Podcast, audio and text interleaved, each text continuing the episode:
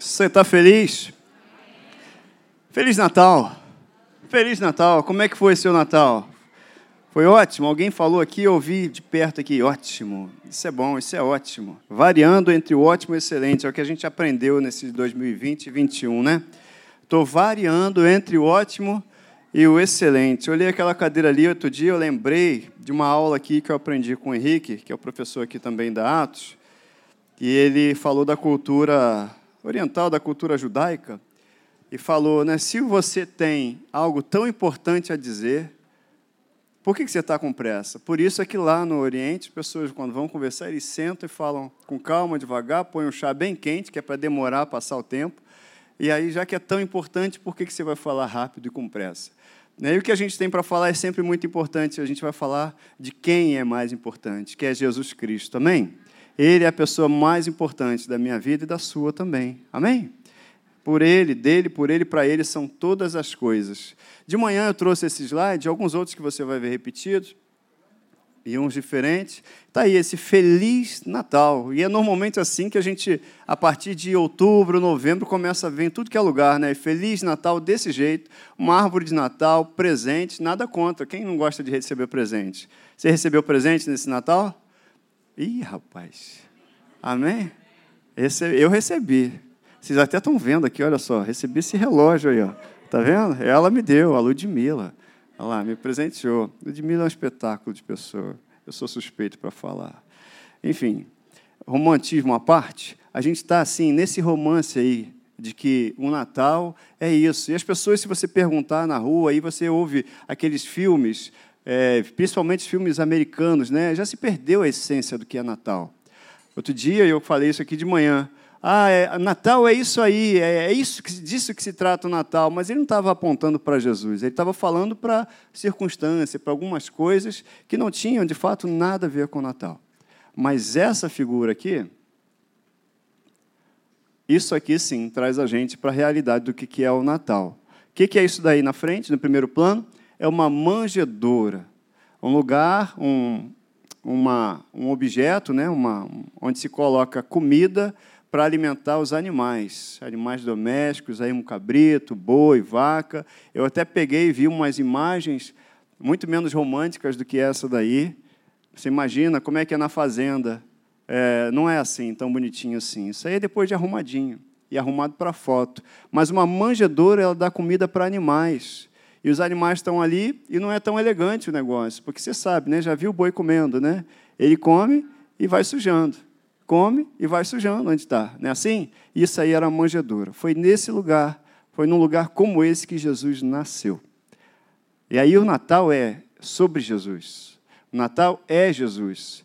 Ao fundo tem lá a cruz e Cristo foi crucificado. Então Jesus ele abriu mão da sua glória, se esvaziou e foi achado na forma de homem. Ele veio ao mundo como ser humano, se humilhou e até a morte, morte de cruz, então ele passou por todo esse processo de uma manjedoura, que não era o lugar mais honrado, para uma cruz, que também não é o lugar de honra, porque a cruz era reservada para os piores criminosos, por mim e por você, tudo isso por mim e por você.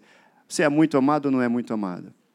É só a gente fazer memória disso, começar a pensar um pouco nisso, que a gente vai entender o quanto a gente é amado.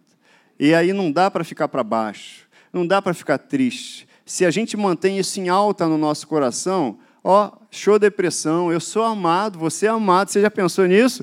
O Natal existe porque você foi amado. O Natal existe porque você foi amada. O Natal existe porque a expressão de Deus para mim, por você, por mim, por você, é Cristo. Nisso se manifestou o amor de Deus, em que Cristo morreu por cada um de nós. Amém? Então vamos orar aqui, agradecer a palavra dele, que foi liberada já para mim, para você. Pai, muito obrigado pela tua palavra que já foi liberada para mim e para cada um dos meus irmãos. Muito obrigado. Nós estamos aqui para te exaltar, Pai. Exaltar porque tu és soberano, estás acima de todos, tu és santo, tu és excelente magnífico, nós te exaltamos, tu és santo. E nós te agradecemos porque você, Pai, enviou o seu único filho por nós, para que todo aquele que nele crê, nós cremos, então nós não vamos perecer e nós já temos a vida eterna. Muito obrigado. Obrigado pela palavra reservada para cada coração aqui nessa noite, em nome de Jesus. Nós te exaltamos, Espírito Santo, nos ensina. Já te falamos, te pedimos isso, nos ensina, nós não sabemos nada. Fala ao coração de cada um aqui nessa noite, em nome de Jesus. Amém. Você pode dizer amém? Isso aí, você está disponível para o ensino? E aí, se a manjedoura tinha o objetivo de alimentar, Jesus não tem outro motivo também, ele está aí com o objetivo de nos alimentar. E ele escreveu, está escrito, João 6, 57, diz assim: assim como o Pai, Jesus falando, assim como o Pai que vive, amém? Ele vive? Que bom que nós temos um Pai que vive. Assim como o Pai que vive me enviou, e igualmente eu vivo pelo Pai, também quem de mim se alimenta por mim viverá. Você quer viver por Jesus? Então se alimente de Jesus. Olha aí, ele, como manjedoura, numa manjedoura, serviu de alimento, ele tem servido de alimento para mim e para você. Jesus Cristo é o pão da vida, o pão que desceu do céu. E pão, gente, já te falei, você sabe disso, estou só lembrando, você come todo dia. Pão é todo dia. Amém? Quem não gosta do pão quentinho? Como diz o meu filho, lá chega a manteiga derrete. Não tem um meme que fala assim? Chega a manteiga derrete. Quem não gosta de um pão quentinho? Tem aqueles que têm evitado por causa da dieta. Né? Não é meu caso, eu gosto de pão. Se tiver que evitar, vou tentar evitar outra coisa, mas pão é bom demais. E Deus gosta de pão, gente. Não é? Ele mandou o pão que desceu do céu, descia pão do céu para o povo. Pão é de Deus. Jesus é o pão que desceu do céu. Amém?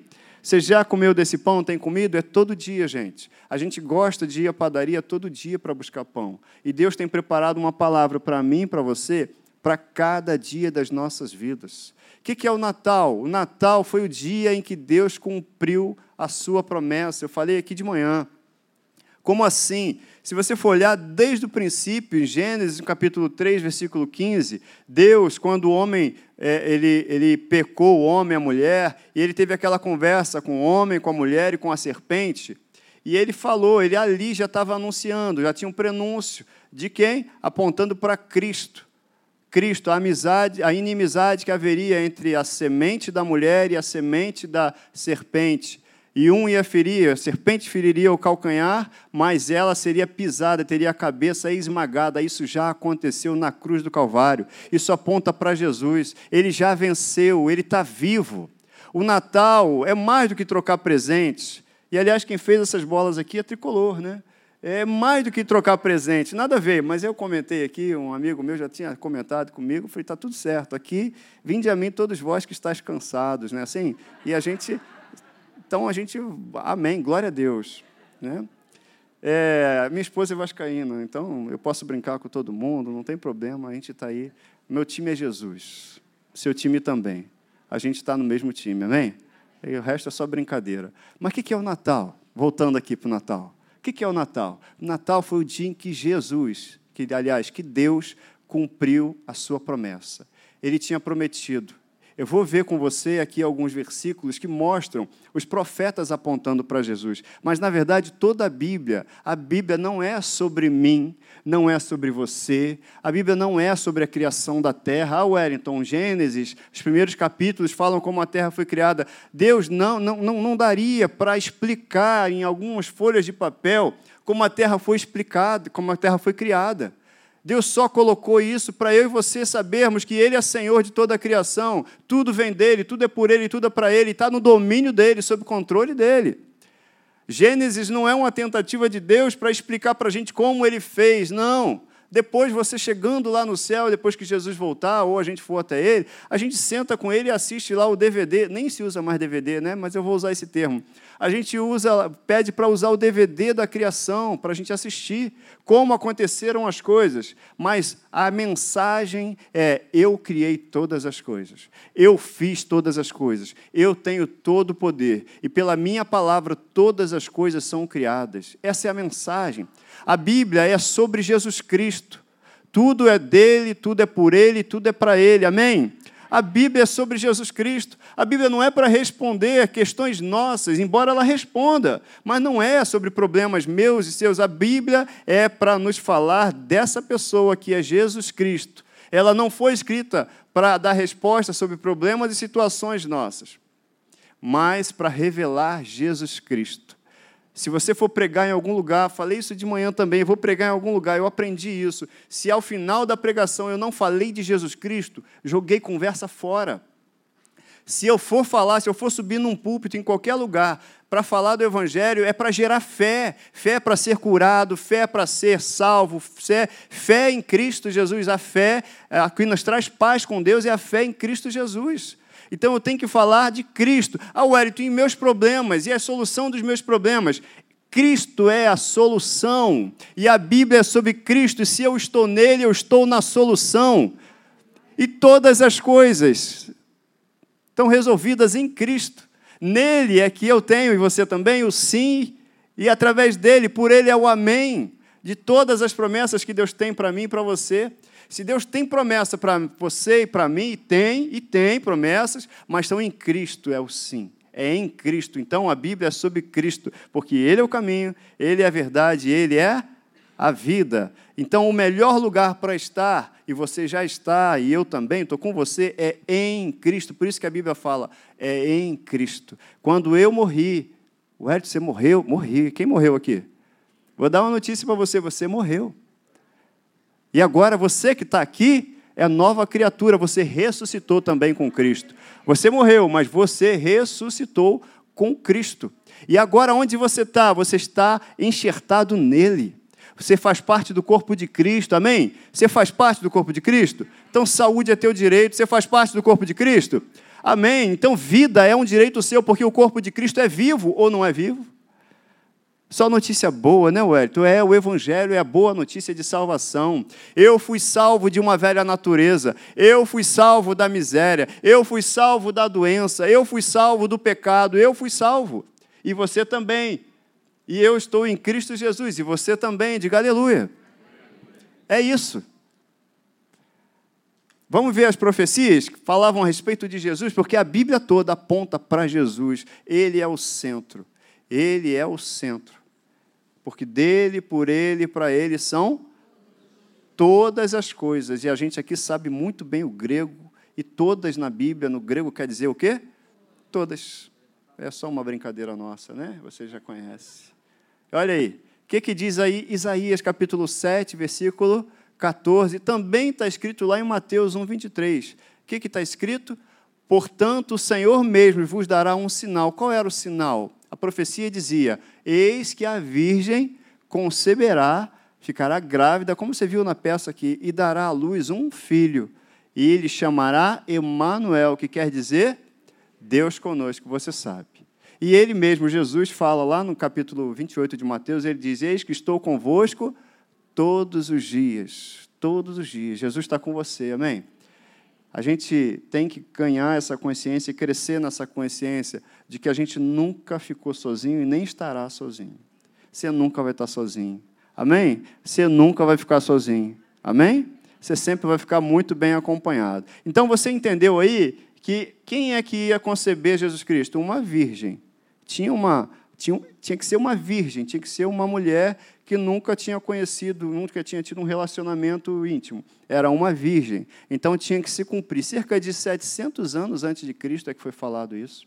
Depois, o próprio profeta, de novo o profeta Isaías, diz assim, ó, lá no capítulo 9, versículo 6. Um menino nos nasceu. Interessante que as profecias de Isaías, elas falam coisas que estão para acontecer, mas elas falam no passado. Se quando fala a seu respeito da cura, quando fala de Jesus Cristo, né, certamente ele levou sobre si, ele já fez. Porque no mundo espiritual, esse relógio aqui não é o que rola, não é o que funciona. No mundo espiritual não é esse cronos aqui. Não é esse tempo aqui que acaba. O mundo é eterno, o espiritual é eterno, eternidade, não tem início nem fim. Certamente ele já fez, já está feito o cordeiro que morreu na cruz, esse evento da cruz, ele morreu, ele foi entregue antes, na eternidade já. Aquilo ali foi a manifestação daquilo que já estava pronto no mundo espiritual. Amém? Porque o menino nos nasceu, um filho se nos deu, ele já fala do passado. O governo está sobre seus ombros e o seu nome será maravilhoso conselheiro, Deus forte, Pai da eternidade, príncipe da paz. É sobre quem que está falando? Jesus Cristo. E tu, Belém Efrata, pequena demais para figurar como um grupo de milhares de Judá. Está lá em Miquéias, capítulo 5, versículo 2. Ó, de ti me sairá que há de rei, o que há de reinar em Israel, cujas origens são desde os tempos antigos, desde os dias da eternidade. Então a gente viu duas condições aí. Primeiro, ele tinha que nascer de uma virgem. Segundo, ele tinha que nascer aonde? Em Belém. Interessante isso, né? Tudo é sobre Jesus, mas tinha condições. Ele não podia nascer em Duque de Caxias, nada contra Caxias, pelo contrário. Ele não podia nascer no Rio, em São Paulo, não podia nascer em outro, outra cidade lá de, de que não fosse Judá, tinha que ser Judá, bem Belém, perdão, tinha que ser em Belém, tinha que ser de uma virgem. E aí, como é que faz? Vou te dizer como é que faz. Deus cumpre aquilo que diz. Não importa, José morava lá? Não morava. E aí, o que, que faz? Vamos acompanhar aqui a leitura em Lucas, no capítulo 2, versículo 1, e eu vou convidar depois a você ler com calma na sua casa esse, esse capítulo de Lucas 1 e 2, como você vai ver os anjos trabalhando, as coisas acontecendo. Você viu aqui o anjo chegando, né? Agora todo moderno, com o celular na mão, que fala: chefe, missão cumprida. E os anjos estão aí para cumprir aquilo que Deus diz. Os anjos são espíritos ministradores. A Bíblia fala lá em Hebreus: para quê? Para ministrar a você e para mim. Aqueles que herdarão a salvação, está escrito, em favor nosso. O reino de Deus é estruturado e muito bem organizado. A gente, à medida que vai entendendo isso, vai usufruindo daquilo que é direito nosso, quando a gente conhece o que está na Bíblia. Olha Lucas capítulo 2, diz assim: Naqueles dias foi publicado um decreto de César Augusto, convocando toda a população do império para recensear-se. Aonde é que José e Maria estavam? Eles estavam onde? Lá em Nazaré. Então, Maria e José não podiam ir lá para a maternidade de Nazaré, se entrar na maternidade e ela ter o bebê em Nazaré, porque a profecia dizia que ela ia ter o filho aonde? Em Belém. Deus transforma, muda as circunstâncias. Ele usa não importa quem, mas ele usa alguém para cumprir aquilo que ele diz que vai fazer. Não importa, não se preocupe o jeito que ele vai fazer na sua vida. Importe-se creia que Ele vai fazer, a maneira que Ele vai usar, as pessoas que Ele vai usar, não importa. Não faz diferença para mim e para você. Ele usou Ciro para assinar um decreto para libertar o povo dele. Ele usou reis e pessoas de autoridade para fazerem o que ele quer. Todo mundo está a serviço de Deus quando é para cumprir aquilo que ele diz. E esse camarada aí, César Augusto, ele convocou toda a população do império para se recensear. Ah, naturalmente falando, humanamente falando, tinha os motivos dele. Para que, que era o censo? Ah, o censo era para contar a população, para eu saber quanto que tem que cobrar de impostos, para saber, né, para reavaliar IPTU, IPVA, tudo, aqueles impostos todos que tinham na época, não eram esse, eu estou só falando aqui de um jeito legal, mas era para isso.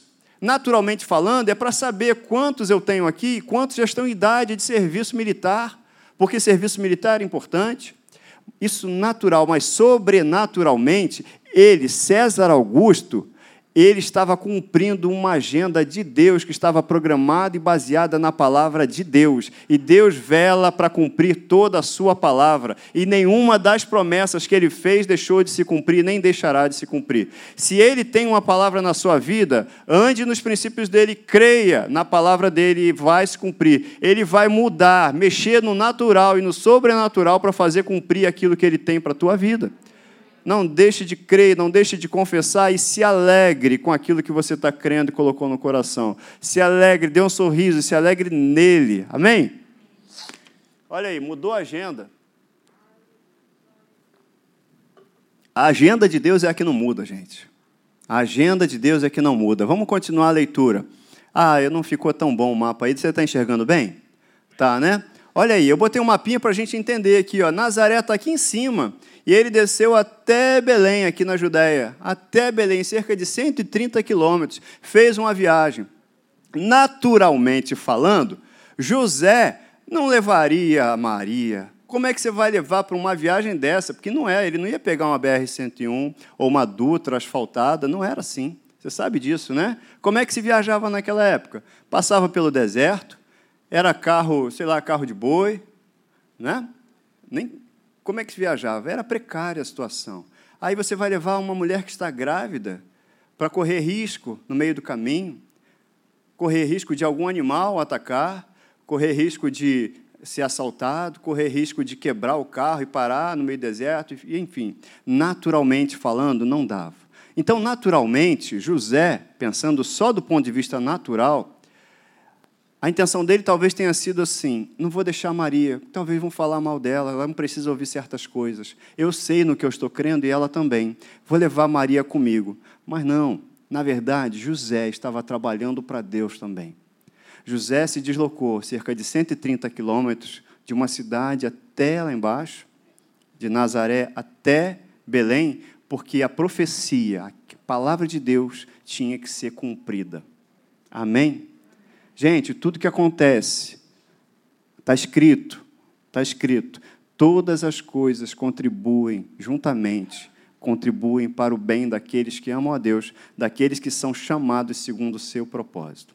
Tem um propósito, por isso que é importante a gente entender o propósito das nossas vidas, propósito daquilo que a gente está fazendo, para a gente andar servindo ao propósito, andar guiado pelo propósito, porque Deus cumpre o propósito para o qual você e eu fomos chamados. Então, se você está no seu trabalho, se você está na sua vida, na sua família, guiado, servindo ao propósito que você sabe que Deus tem, vai se cumprir, porque as coisas vão contribuir para aqueles que são chamados segundo o propósito de Deus, esse é o teu caso, amém? Quero te animar, gente, Busque no seu coração propósito naquilo que você está fazendo. Propósito de Deus, porque Deus é o mais interessado em cumprir o propósito para o qual Ele te chamou. Amém? E olha aí, Deus fazendo tudo, tudo, ali era o, é, era o melhor momento, o melhor momento para Jesus nascer. O melhor momento. A Bíblia fala desse momento lá em Gálatas, e uma vez eu estava lendo um, um livro e falando assim, como é que é o por que, que aquele era o melhor momento? Será que hoje não seria o melhor momento? Alguns podem até pensar, hoje tem YouTube, de repente Jesus ia ser um youtuber, né? ia falar com milhões de pessoas. Não, não. Aquela era a época. Aquela era a época. Ah, eu estava lendo que em Roma, naquela época, tinha mais ruas pavimentadas do que tinha na Inglaterra em 1900, 1920. Olha só. Né?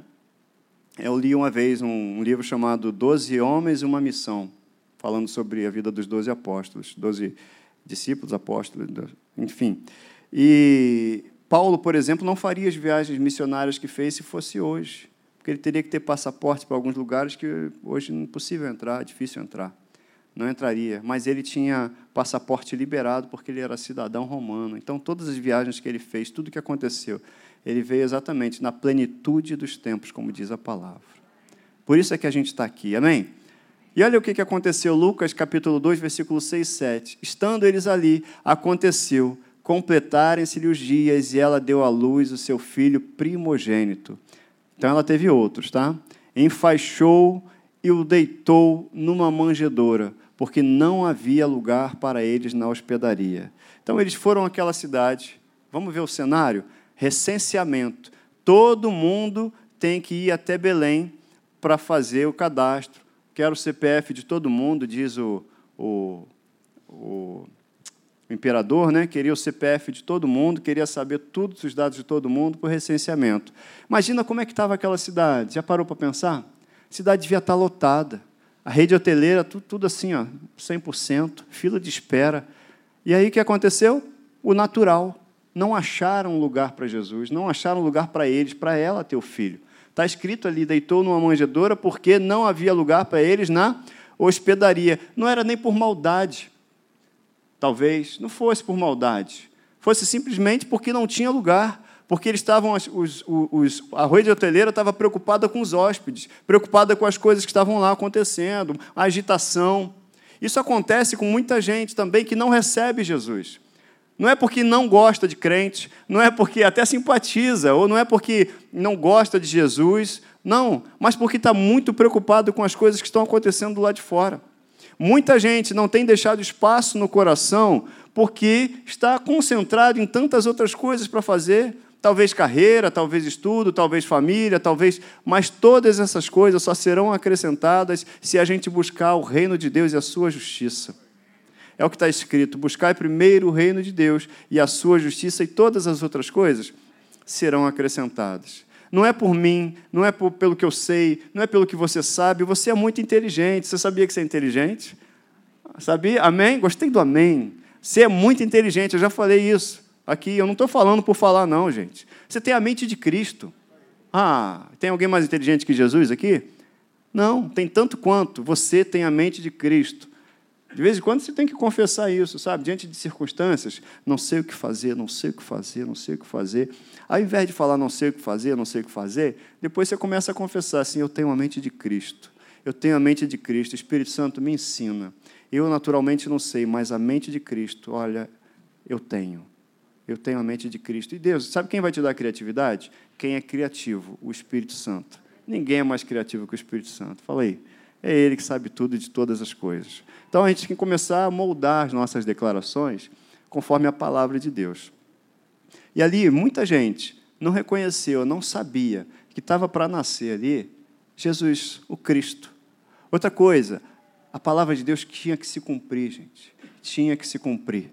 E se cumpriu. Agora, por que, que se cumpriu? Porque ele vela por Sua palavra e porque ele nos ama. Sabe por que, que Jesus Cristo veio? Porque ele te ama. Sabe por quê? Jesus Cristo, Natal é a revelação do amor de Deus por mim e por você. Natal foi o dia em que Jesus, o dia em que Deus resolveu, falou assim: ó, hoje é o dia de cumprir as promessas, tudo aquilo que os profetas disseram a teu respeito. Hoje é o dia de cumprir. Hoje o mundo vai saber que a minha palavra ela não volta vazia. A minha palavra vai ser enviada agora, que é Jesus Cristo. Nesse dia, eu fico imaginando o que estava acontecendo no mundo espiritual. O que estava acontecendo. E a Bíblia dá uma figurinha para a gente do que, que aconteceu. Olha só o versículo 8, Lucas 2,8. Havia naquela mesma região pastores que viviam nos campos e guardavam o seu rebanho durante as vigílias da noite. E um anjo do Senhor, olha o movimento dos anjos aí, desceu aonde eles estavam e a glória do Senhor brilhou ao redor deles, e eles ficaram tomados de grande temor. O anjo, porém, lhes disse: Não temais, espera aí, pessoal, não fica com medo, não. Eis aqui eu trago uma boa nova de grande alegria, que será para todo o povo. Essa notícia é para todo o povo. É que hoje nasceu na cidade de Davi o Salvador, que é Cristo, o Senhor, a melhor notícia da história. Hoje nasceu o Salvador, que é Cristo, o Senhor. Naqueles camaradas receberam a notícia em primeira mão, ninguém estava sabendo disso. Tem notícias que Deus quer dar para mim e para você em primeira mão. A gente só tem que ativar o nosso homem interior, o nosso ser interior, deixar os nossos ouvidos atentos para a revelação que Deus quer dar. Porque a notícia que foi dada aí, eles receberam, mas era uma notícia que ia afetar a vida de todo mundo, inclusive a nossa foi afetada, amém? Para melhor. Tem notícias e Deus está trazendo notícias para mim e para você, para afetar positivamente a tua vida e a vida de muitas pessoas que estão ao teu redor. Você é esse pastor que cuida do rebanho.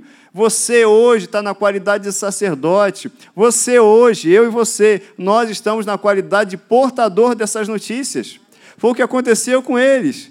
Você é esse pastor hoje que está recebendo a revelação de quem você é em Cristo, do que Cristo fez, dos impactos da obra da cruz, do quanto você é amado, para que outras pessoas olhem para você e saibam que elas também são amadas. Você é a coisa mais amada do mundo. Você é a pessoa mais amada do mundo. Você crê nisso? Você é a pessoa mais amada do mundo. Gente, eu sou feliz demais. Sabe por quê? Porque eu sei que eu sou amado. Ninguém me deu like, pastor. E Deus me deu like. O like dele é muito grande e é o que vale. Alguém pode ter falado qualquer coisa a seu respeito, vale o que Deus disse a seu respeito. Ah, pastor, falaram isso, aquilo, aquilo, um fulano falou isso. que, que tem fulano falar? Eu sei o que Deus falou sobre mim. Você sabe o que, que Deus diz a respeito, a seu respeito? Você sabe o que, que Deus diz à sua saúde? Você sabe o que Deus diz dos planos que Ele tem para a sua vida? Então você é feliz. Importa o que Deus diz para você. Não importa o que outros possam dizer, importa o que Deus diz. E as notícias, notícias que a gente fica ligado são as notícias do reino. Tem anjos querendo trazer coisas para você para você ficar a par do que está acontecendo no reino dos céus. E Deus está fazendo muita coisa, Deus está trabalhando. E Ele escolheu a mim e a você, Ele está escolhendo a gente para ser porta-voz daquilo que Ele tem feito, daquilo que Ele vai fazer. Amém? Lucas continua lá no capítulo 2 ainda, versículo 13 e 14. Subitamente apareceu com um anjo, olha só, junto com o um anjo, apareceu uma multidão da milícia celestial louvando a Deus e dizendo: Glória a Deus nas maiores alturas e paz na terra entre os homens, a quem Ele quer bem. Deus quer o quê? Deus quer bem, gente. Não dá para não dá para andar com Deus pensando que em algum momento algum mal tenha vindo dele. Não dá para andar com Deus pensando que alguma coisa ruim tenha vindo de Deus. Porque toda boa dádiva, todo dom perfeito vem de onde? dele, do Pai das luzes, em quem não há, a Bíblia fala, nem sombra de variação, ele não muda. As circunstâncias mudam, mas nosso Deus não muda. Pode mudar qualquer um, dizer alguma coisa hoje amanhã, mudar, voltar atrás, mas o que Deus disse não volta atrás. E Ele tem planos e planos de paz para a sua vida. Amém?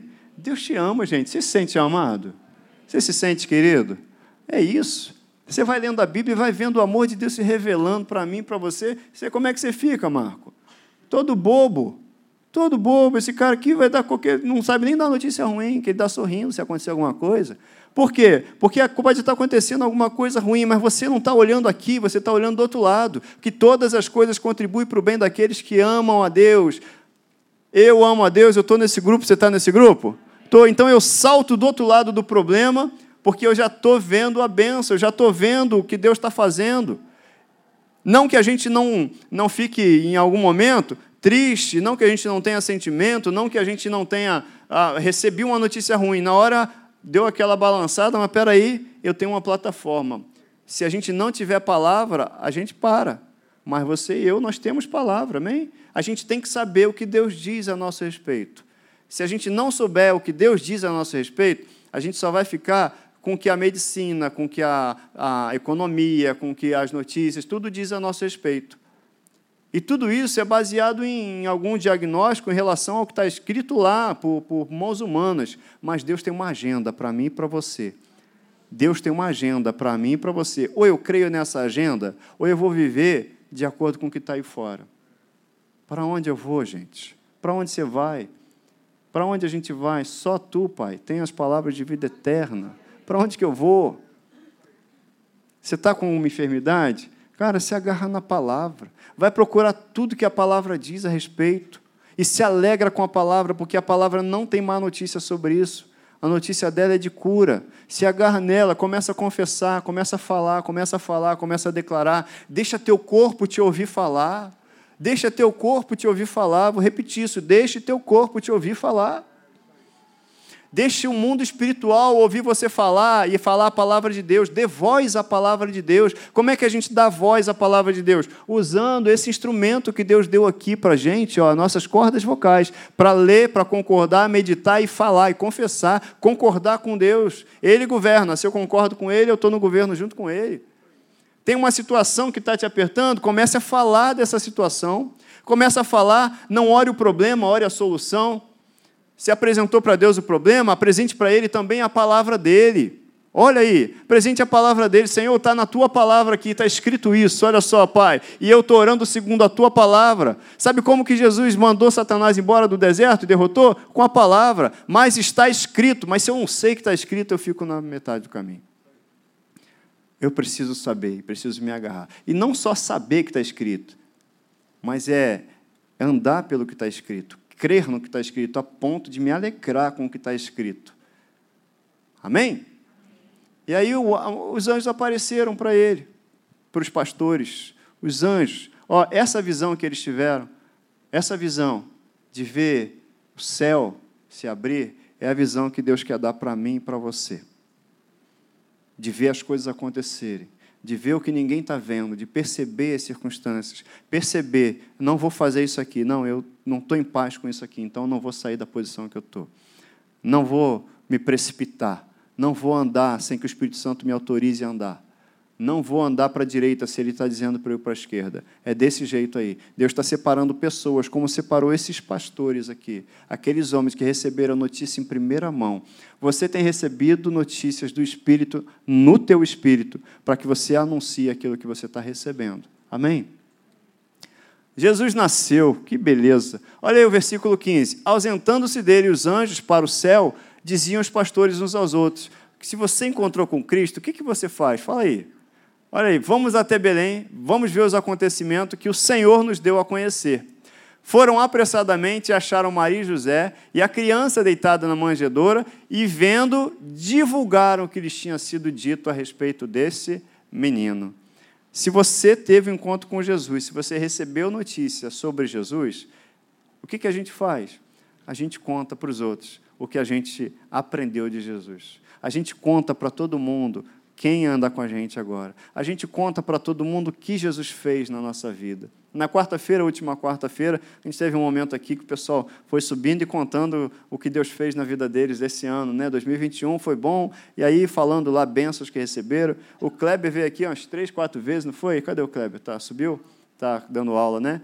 O Kleber subiu umas quatro vezes aqui, porque à medida que você vai falando o que Deus fez na sua vida, você também vai lembrando de outras coisas. A gente, na prática, no natural, está muito acostumado, e acontece, é a natureza nossa. A gente fica lembrando, e é muito fácil lembrar o que de ruim aconteceu. Mas eu duvido que as bênçãos do Senhor não sejam de uma maneira muito, sejam muito maiores do que aquilo que já aconteceu de problema na sua vida. E aquilo que aconteceu de problema, o que deu solução, foi a palavra de Deus, foi o poder de Deus na sua vida se revelando. Amém? Eu tinha falado aqui que você é muito inteligente para dizer isso, que você e eu somos inteligentes, mas não é por causa da nossa inteligência, não é por causa da nossa força, é porque em todo tempo Jesus está do seu lado.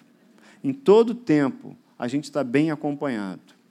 Em todo tempo Jesus está do nosso lado. Lá em Lucas, no capítulo 4, fala dos discípulos de Emaús, que eles estavam caminhando, cabisbaixos, de volta, e aí apareceu uma pessoa do lado deles. Falou: O que está acontecendo? Por que, que vocês estão aí tristes? E aí eles falam, rapaz, você não sabe o que está acontecendo, não? Você não, não tem rede social, você não tem Instagram, você não tem Facebook, não sabe de nada, parece até o Wellington, né? Alguém falou lá de foto que do Natal lá em casa, eu falei, fiquei cara de paisagem, porque eu não tinha visto nada na internet, na, nas redes sociais.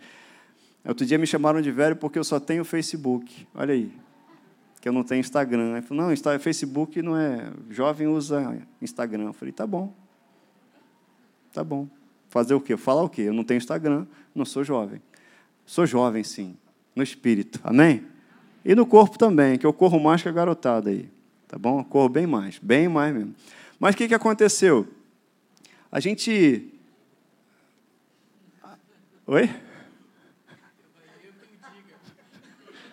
É. Deus tem dado palavra para a gente, pessoal, para a gente compartilhar, para a gente não ficar parado. Deus quer ver a gente se movimentando e movimentando a nossa fé. Tem muita coisa para ser feita, o reino de Deus está em movimento. O que Deus quer é abrir os nossos olhos todo dia para a gente ver o que Deus está fazendo, e Deus está fazendo muita coisa. Deus está fazendo muita coisa.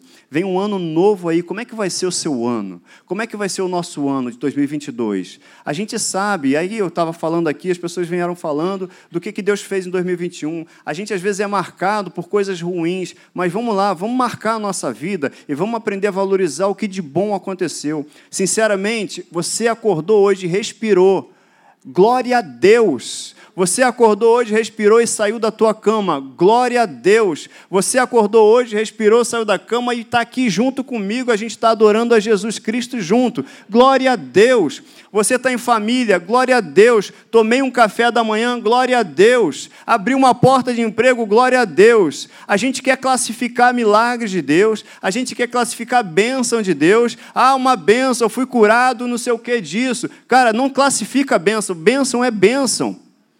Bênção é bênção, o mundo espiritual maligno quer te derrubar de qualquer jeito. Então, se você está vivo, é bênção. Amém? Se você está respirando, é bênção. O inferno quer acabar comigo e com você. Tem um alvo nas suas costas, na minha também, lá no mundo espiritual. Tem uma placa lá, procura-se. O inferno não gosta de você, mas Deus te ama. E você está aqui. O maior milagre da minha vida e da sua vida aconteceu quando a gente entregou a vida para Jesus Cristo. Eu morri e ressuscitei. Estou com Ele agora e você também. Isso é bênção. E se a gente parar, a gente começar e não classificar mais milagre, a gente vai ficar aqui a vida toda contando, porque são incontáveis as bênçãos do Senhor na minha vida e na sua. Só você sabe da sua história e o que Jesus fez por você. Só você sabe, não é isso? Só você sabe. O máximo que eu vejo, agora falando da rede social de novo, o máximo que eu vejo é uma foto sua, mas o vídeo da sua vida, você que conhece. As pessoas às vezes olham para mim, olham para você e veem uma foto daquele momento mas o vídeo da nossa vida, só você sabe. Amém? Só você sabe. E não foi só por sua causa. Eu sei que você é batalhador, você trabalha muito, você é inteligente, como eu já falei. A palavra de hoje é essa, hein? Você sai daqui falando, eu sou inteligente. É isso aí. Amém. É inteligente. Não diga não sei, não, assim, não é que não sei. Quem diz não sei não aprende, né? Eu costumo dizer isso, assim. Quem diz, ah, eu sei, eu sei, eu sei, não aprende. Tá, mas é, comece a entender que você tem o Espírito Santo em você, a criatividade de Deus está instalada em você. Tá? Guarda essa palavra, isso é para alguém. A criatividade de Deus está instalada em você. Creia e viva por isso. Tá? Então, você precisa de alguma coisa, fala com quem pode fazer, fala com o Pai. Então, olha o que Jesus fala aqui. Tudo sobre Jesus. Cristo é a resposta. Olha aí, começando por Moisés e todos os profetas, explicou-lhes o que constava a respeito dele em todas as Escrituras. Tudo que você lê nas Escrituras vai apontar para Jesus Cristo. Tudo que você olha na Escritura vai apontar para Jesus Cristo. Vai ler o livro de Ruth, Jesus Cristo. Vai ler o livro de Esdras, vai apontar para Jesus Cristo. Vai ler Gênesis, aponta para Jesus Cristo. Eu estava querendo, comecei a, até escrever, que estava para escrever um livro sobre isso.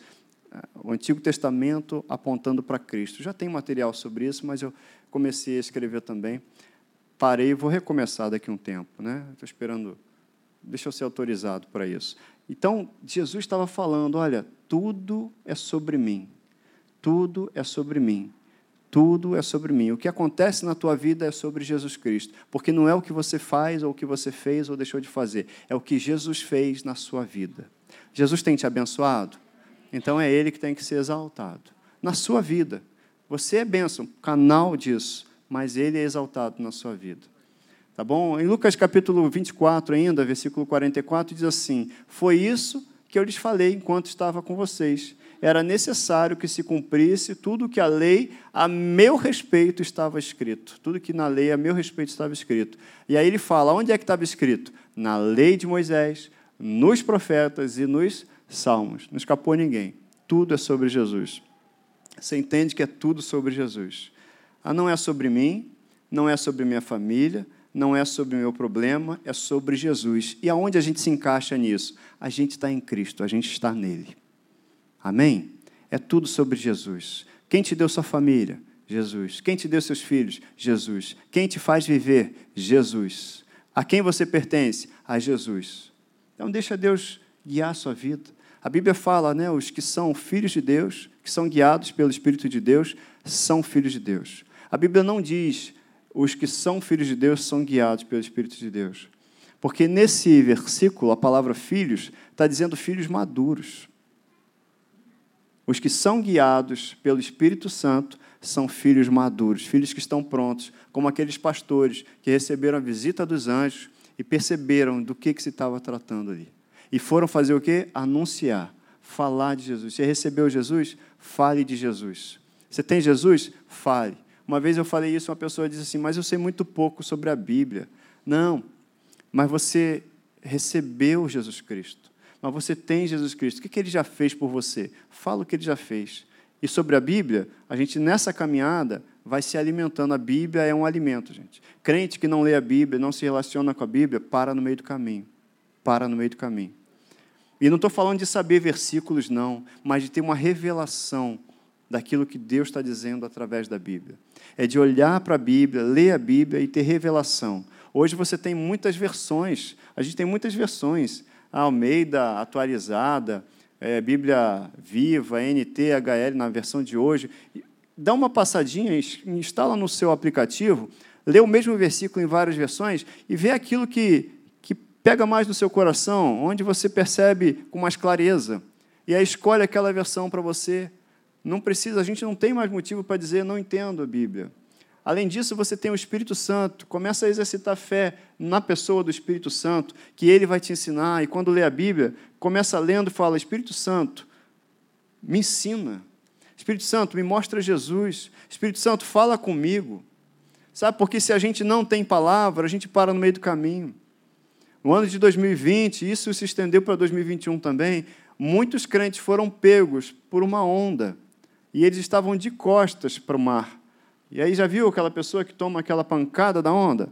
Muita gente caiu. Muita gente caiu. Muitos se levantaram, muitos não. Porque foram pegos distraídos. Muitos crentes distraídos, muitos crentes sem palavra, muitos crentes sem saber como declarar aquilo que Deus disse a nosso respeito. Muitos crentes, eu estou falando de crentes, estou falando de quem não tem Jesus, não. Muitos crentes não sabem o que falar diante de uma circunstância. Muitos crentes não sabem o que falar diante de uma doença. Não sabem o que falar diante de uma notícia porque não estão fundamentados na palavra. Mas 2021 foi um ano que Deus preparou a gente, trouxe a gente nesse lugar para fundamentar cada um de nós na palavra. Por quê? Porque tem um alicerce a ser construído, para que em cima desse alicerce ele construa coisas grandes, e ele tem coisas grandes para fazer no nosso meio, coisas grandes para fazer na tua vida, você estando fundamentado na palavra dele, alicerçado, fundamentado. Amém? Você crê nisso? Deus tem coisa grande para fazer, gente. Eu vou ler de novo com você o texto de Isaías 61. A gente leu de manhã e eu quero ler de novo com você. Se você não estava aqui, vou ler essa vez, sabe? Por quê? Para a gente se apropriar do que está escrito na palavra. Para a gente olhar para a palavra e falar assim, e é sobre mim também. É em, porque eu estou em Cristo, tudo é sobre Jesus, mas isso me impacta. Isso traz para mim coisas que Deus tem para fazer. Deus está fazendo coisas no mundo e Ele me chamou e te chamou para fazer parte do que Ele está fazendo. Sabe que privilégio é esse, gente? Quando a gente recebe a notícia delas, dessa, é para dar glória a Deus. Olha só, Deus está fazendo coisas, está fazendo muita coisa no mundo e Ele me chamou e te chamou para fazer parte do que Ele está fazendo. É Deus fazendo assim, ó, estou trabalhando, trabalhando, trabalhando, estou trabalhando, tem coisa importante para fazer, e ele fala assim: vem comigo, Nicolás, me ajuda aqui, cara. Ele precisa de você. Deus precisa de você. É absurdo falar isso? Não, porque ele se move através de pessoas. Fabiana, vem comigo, que eu tenho um plano aqui, você tem que fazer parte disso. Marcos, Cristiano, faz parte comigo. Eu estou trazendo vocês para um plano que eu tenho, um plano que vai transformar a vida de vocês e vai transformar a vida de milhares de pessoas. Eu tenho uma coisa boa para te contar, eu tenho uma boa notícia para te falar. O céu vai se abrir, presta atenção. Eu vou dar notícia em primeira mão para você. Aí você vai e faz o que? Compartilha. Eu estou fazendo coisas grandes, firmes. Eu vou te anunciar, me busca. Corre aqui comigo, anda comigo de mão dada, você vai ver o que está acontecendo pessoas vão ser impactadas e você também. Você é só o canal, a bênção passa por você. Nicolas falou isso hoje. A bênção passa por você, você é abençoado e abençoa quem está à volta de você, à sua volta. Deus está fazendo coisas, Deus quer fazer mais coisas. Precisa de quê? De mim, de você. Eu e você, eu e você somos as pessoas que Deus está escolhendo para trabalhar aqui nesse mundo para abençoar outros. Alguém orou por você, não orou um dia e você aceitou a Cristo? Você está orando por alguém, essa pessoa vai ser salva. Alguém orou por você, orou com você, você não foi curado. Você está orando por pessoas, pessoas vão ser curadas. Você recebeu de graça, dá de graça. Você recebeu, então dá. Dá aquilo que você tem. O que, que eu tenho? Nem ouro nem prata, mas o que eu tenho eu te dou. Eu tenho Jesus Cristo. Uh, aleluia! Te anima isso? Aleluia. Aleluia. Deus é bom demais, gente. Natal foi o dia em que Deus olhou e falou assim: filhão, Plenitude dos tempos, é agora. Vão cumprir aquilo que eu falei. E aí Jesus fala: Isso aí, pai, vou lá. O caminho era duro, mas ele suportou, porque ele nos ama. A mensagem da Bíblia é sobre Jesus e é sobre o quanto ele nos ama. Amém? Você é muito amado. Não dá para ficar em depressão depois disso, não, é? Né? Não dá para ficar, não. Eu sou amado. Ah, ninguém me ama, nem me quer. Vai lá na Bíblia, você vai ver. Eu te amo, eu te quero. Te comprei, você é meu. Você é minha. Ah, não. Você é amado. Olha aí, Deus promete o que cumpre. Amém? Deus promete o que cumpre. E quem é a promessa? É Cristo. Em Cristo temos o sim e o amém para todas as outras coisas. Você tem promessa na sua vida? Permaneça em Cristo. Permaneça em Cristo, é nele. Pois quantas forem as promessas feitas por Deus, tantas tem em Cristo sim. Por isso, por meio dele, o Amém é pronunciado por nós para a glória de Deus. Você conhece as promessas? Começa a dizer Amém para as promessas. Você conhece, sabe o que Deus diz? Começa a dizer Amém. Isso aí, trocando em miúdos, é concorde com o que Deus diz. Para de discordar de Deus. Pare de dar mais notícias concorde com Deus. Que horas que acaba o culto mesmo? É. Dez horas? Hoje falou meia-noite. Não, sério, gente. Eu olhei o relógio ali, está tudo bem, estou no tempo. Às vezes eu esqueço mesmo. Oito e meia? Acho que é, né? Você tem promessa na sua vida. Permaneça em Cristo. Sai não. Sai não. Não saia de Cristo. Deixa Cristo assumir o controle da vida. Deixa Ele no comando. Vai curtindo a viagem. Olha a paisagem. Deixa que Ele dirige. Amém? Eu sei que você gosta de dirigir, mas de vez em quando, nesse caso, o melhor motorista do mundo é Jesus Cristo. Deixa Ele pilotar. E viu, Edmundo? O melhor motorista do mundo é Jesus Cristo. Não é você. Entendeu? É Jesus Cristo. Deixa Ele pilotar a sua vida. Ele sabe tudo a respeito de tudo. Você quer saber onde você está? Pergunta para Jesus. Quer saber para onde você vai? Olha para a palavra e concorde com Jesus. Nele, nele, tudo é nele, tudo é por ele. Porque dele e por meio dele e para ele são todas as coisas eternamente. Amém? É isso aí. No final das contas, você já sabe. A gente repetiu bastante esse slide aí. É tudo sobre quem? sobre Jesus. É tudo sobre Jesus. É tudo sobre Jesus. E você é Jesus aqui nessa terra. Amém? Assim como Ele é, nós somos aqui nesse mundo. Tudo sobre Jesus. Meu casamento é sobre Jesus. Sobre Jesus. Como assim, Wellington? O casamento, ele foi criado, falando aqui de casamento, veio isso aqui. Para que foi criado o casamento? O casamento é espelho, é relação entre Cristo e a igreja, a noiva. Sabe, da importância da gente estar centrado em Cristo, para a gente entender. Quem não é de Cristo não vai entender nunca o que é um casamento, na essência como ele foi criado. Sabe, quem é de Cristo vai entender o casamento como um plano de Deus. Pronto. Quem tem ouvidos, ouça o que o Espírito diz às igrejas. A igreja é hoje. Mas é isso. Zele pelo que você já recebeu. Você pode abrir tua Bíblia em Isaías 61. Você vai finalizar o culto aqui? Não vai ser a vigília hoje?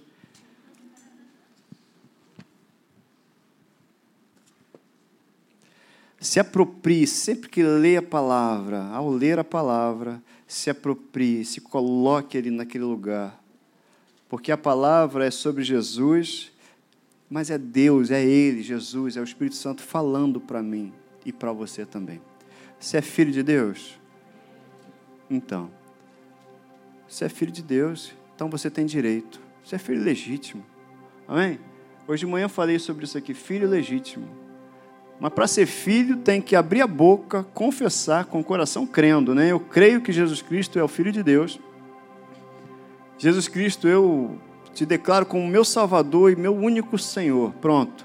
Aí eu sou feito filho de Deus. Por aí dizem que todo mundo é filho de Deus. Não, não é. A gente se torna filho a gente se torna, tem um processo, tem um processo, que é ser feito filho de Deus. Aí, João, capítulo 1, versículo é, 12, diz para gente, né? A todos quanto receberam, falando de Jesus Cristo, a estes deu-lhes o poder, a pessoa já começa ganhando poder, né? Poder de ser feito filho de Deus. Você entende que você tem poder? Você recebeu poder para ser feito filho de Deus. Cara, as outras coisas em relação a isso são pequenas. É porque a gente não toma dimensão.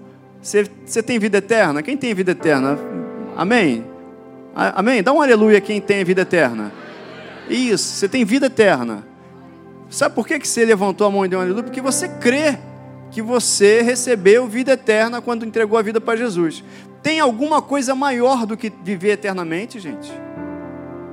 Não tem. Então a gente começa a olhar, se a gente olhar mudar de perspectiva, eu saio dessa perspectiva que eu estou hoje e vou para a perspectiva da eternidade aqui. E aí eu olho de lá da eternidade, todas as outras coisas são menores. Porque o maior milagre já aconteceu dentro de mim. Eu, que era inimigo de Deus, fui feito filho de Deus. Eu, que era inimigo de Deus e vivia do meu jeito, eu não, agora eu fui, eu me, fui, eu fui liberto. Você foi liberto do império das trevas e transportado para o reino do Filho do seu amor, para uma outra realidade, para a eternidade. Você agora conhece Jesus, você agora tem um relacionamento com Deus, como filho. Você agora tem poder, tem autoridade, mas você precisa crer nisso, você precisa exercer isso. Lá em Mateus, no capítulo 17, tem a história de um, de um homem que leva o filho para que Jesus cure. É tratado até como doença. Que ele fala que, dependendo da tua versão, lá no versículo 14, dependendo da versão, está dizendo que ele tinha ataques epiléticos. Talvez, em outras versões dizem que ele tinha espasmos e tal, e ele se jogava às vezes no fogo, outras vezes na água. E aí ele vai até Jesus e fala: Jesus, meu filho está sofrendo isso, mas os seus discípulos não puderam curar. Então, até então, essa narrativa aí fala tratando como uma doença, da forma natural. Aí Jesus vai lá no rapaz, no garoto, e expulsa um demônio. Ué, mas não era cura? É, Doença não vem de Deus. Jesus tratou a doença do jeito que ela tinha que ser tratada, expulsou o demônio que estava lá. Sabe? E aí depois pergunta: e por que, que seus discípulos não puderam? E aí você conhece a narrativa. Ele fala: ah, incredulidade, homens de pequena fé. Mas se você olhar um pouco antes no texto de Mateus, lá no capítulo 10, Jesus, deixa eu conferir aqui para não inventar versículo aqui. Mateus no capítulo 10. Jesus está falando assim, ó, tendo chamado os seus doze discípulos, deu-lhes Jesus autoridade sobre os espíritos imundos para os expelir e para curar toda sorte de doenças e enfermidades. Ué, então eles já tinham recebido autoridade para realizar aquela, aquele milagre, aquela cura. Só que eles não exerceram autoridade ali. Eles duvidaram, eles não creram. É isso. Você e eu, nós já recebemos a autoridade para realizar em nome de Jesus milagres. Para realizar em nome de Jesus aquilo que naturalmente seria impossível. Mas você e eu já temos autoridade. O que Deus quer nos ensinar é usar essa autoridade no nome de Jesus Cristo todo dia. Para ser como Ele, fazer o que Ele, porque Ele está chamando a mim e a você para fazer, para participar do projeto dele aqui na terra. Você pode ficar de pé um instantinho? A gente vai fazer daqui a pouco também o nosso momento de honra, de dízimos e ofertas, mas eu quero ler com você. Acabando aqui a leitura, Jorge, vou pessoal, pedir para o pessoal ficar aqui na frente, tá? Deixa eu acabar a leitura aqui. Aí, para todos verem. Pode esperar um pouquinho, eu faço o sinal, tá bom? Olha aí, Isaías 61, está aberto aí a sua Bíblia, na sua mão? O Espírito do Senhor Deus está sobre mim, porque o Senhor me ungiu para pregar boas novas aos quebrantados. Enviou-me a curar os quebrantados de coração, a proclamar libertação aos cativos e a pôr em liberdade os algemados. Ele já fez essa obra, amém? Você já foi curado, você já é liberto, você já está livre. E agora Ele me escolheu e te escolheu porque nós fazemos parte do corpo de Cristo para a gente continuar a obra que Ele começou aqui na terra. Jesus começou uma obra que agora nos chama para continuar a obra dele, porque Jesus ele age nessa terra através de mim e de você. Você é uma bênção, você é sal nessa terra, você é luz nesse mundo. Esquece isso não. Versículo 2: A pregoar o ano aceitável do Senhor e o dia da vingança do nosso Deus, a consolar todos os que choram. Nós já temos o Espírito Santo, nós já temos o consolo.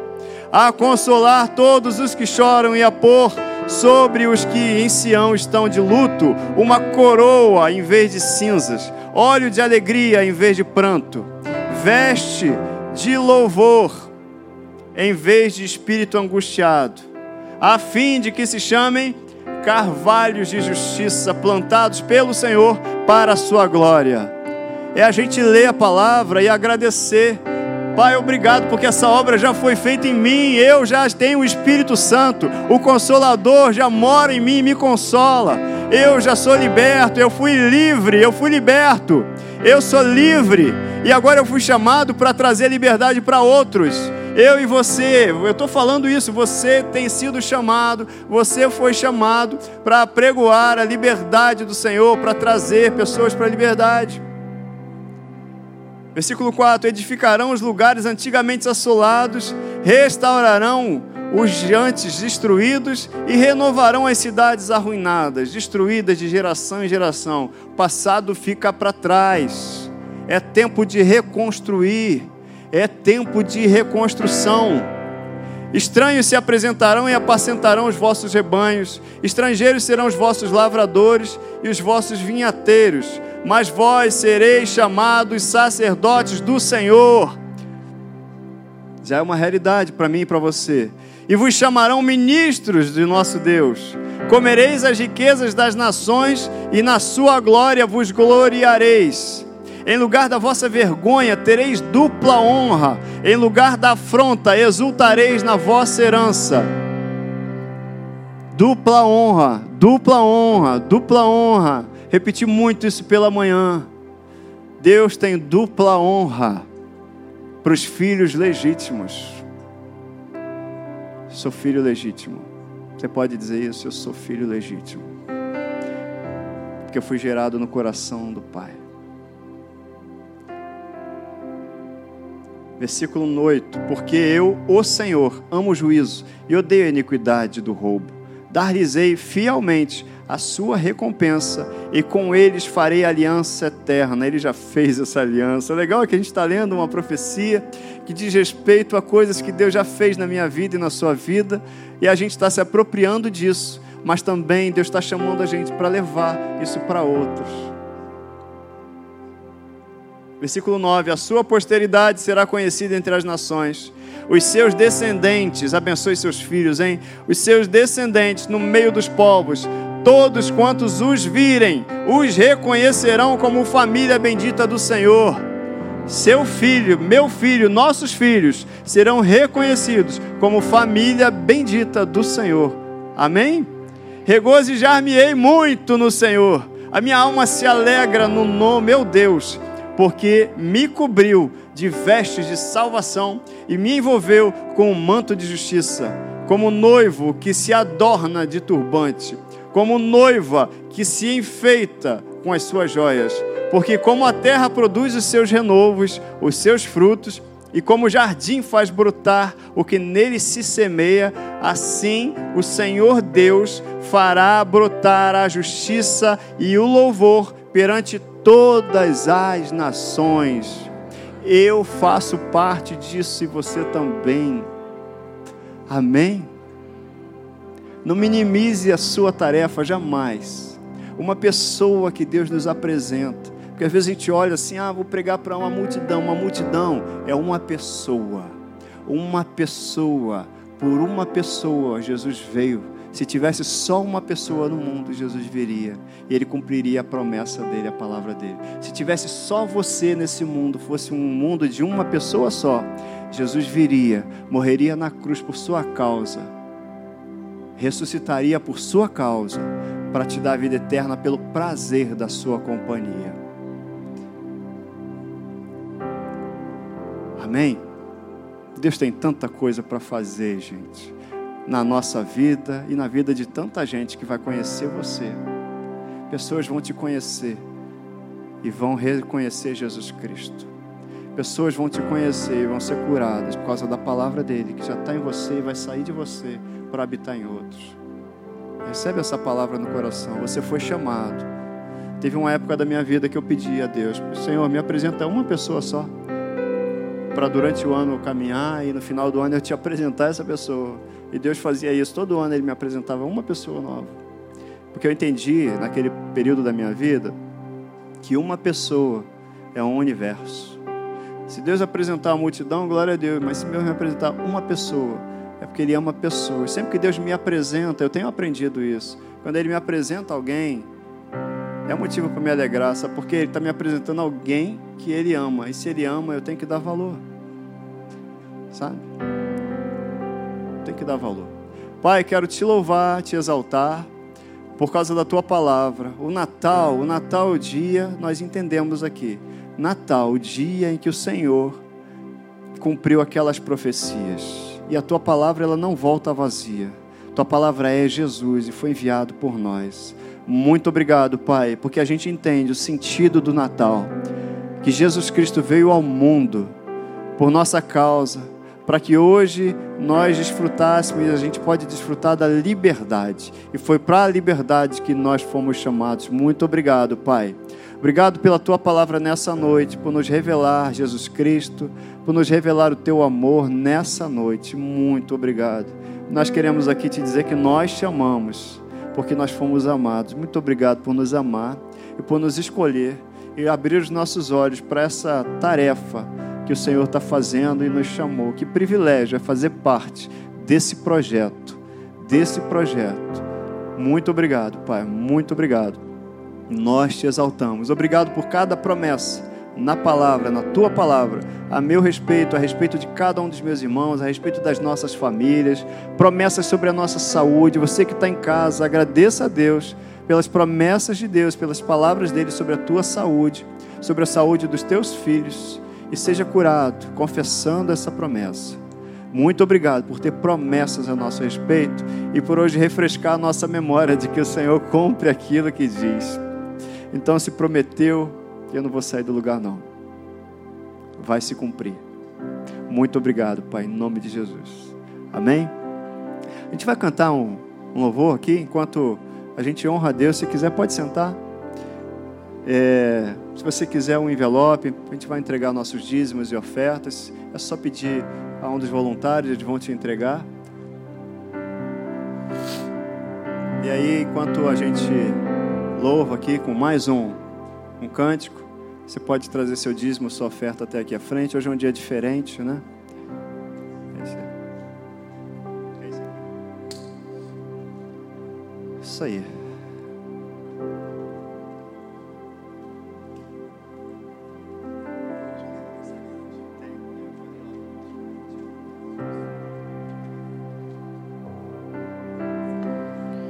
O seu amor me persegue. O seu amor me persegue. O seu amor me persegue. Foi desse jeito, né? E te alcançou. Pra me alcançou. onde eu fugirei? Onde me esconderei?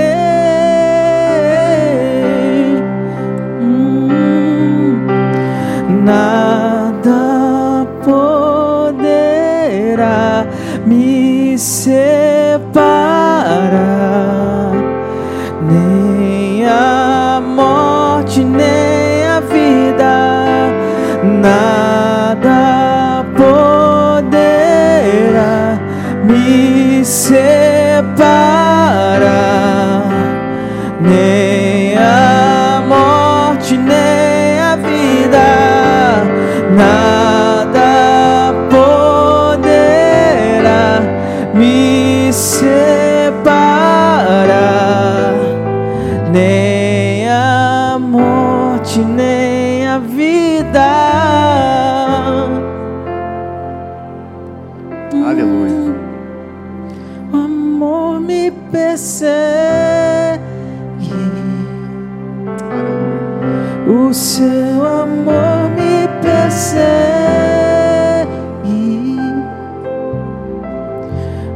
seu amor me persegue. Pode ficar de pé mais uma vez? Encerrar. Aonde eu fugirei? Onde me esconderei? Uh.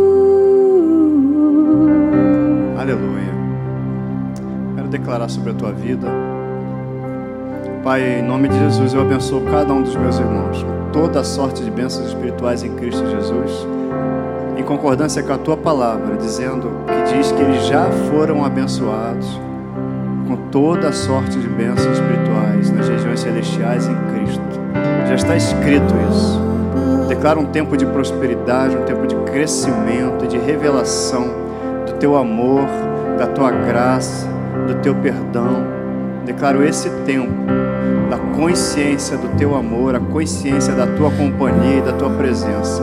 Declaro isso em nome de Jesus, para cada um, na vida de cada um dos meus irmãos. Eu os abençoo com saúde. Eu declaro saúde sobre a tua vida. Declaro saúde, saúde sobre a tua vida. Declaro saúde em nome de Jesus, da ponta dos pés até os cabelos. Declaro em nome de Jesus vida e vida em abundância, que foi para isso que Jesus Cristo veio. Declaro em nome de Jesus olhos espirituais abertos, espírito de sabedoria e de revelação no pleno conhecimento teu.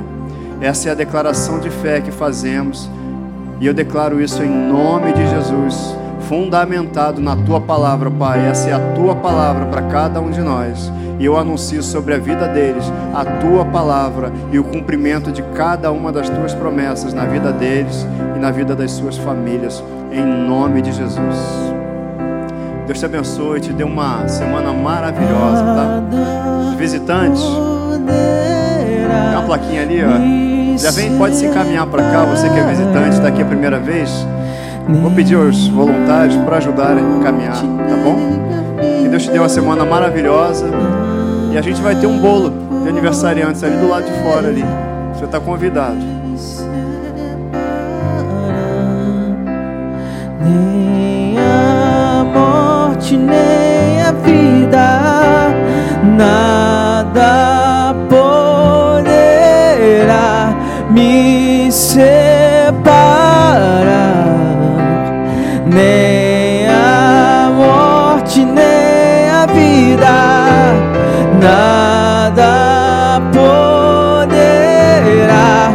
Me separar. Nem a, o teu amor me persegue. O teu amor me persegue.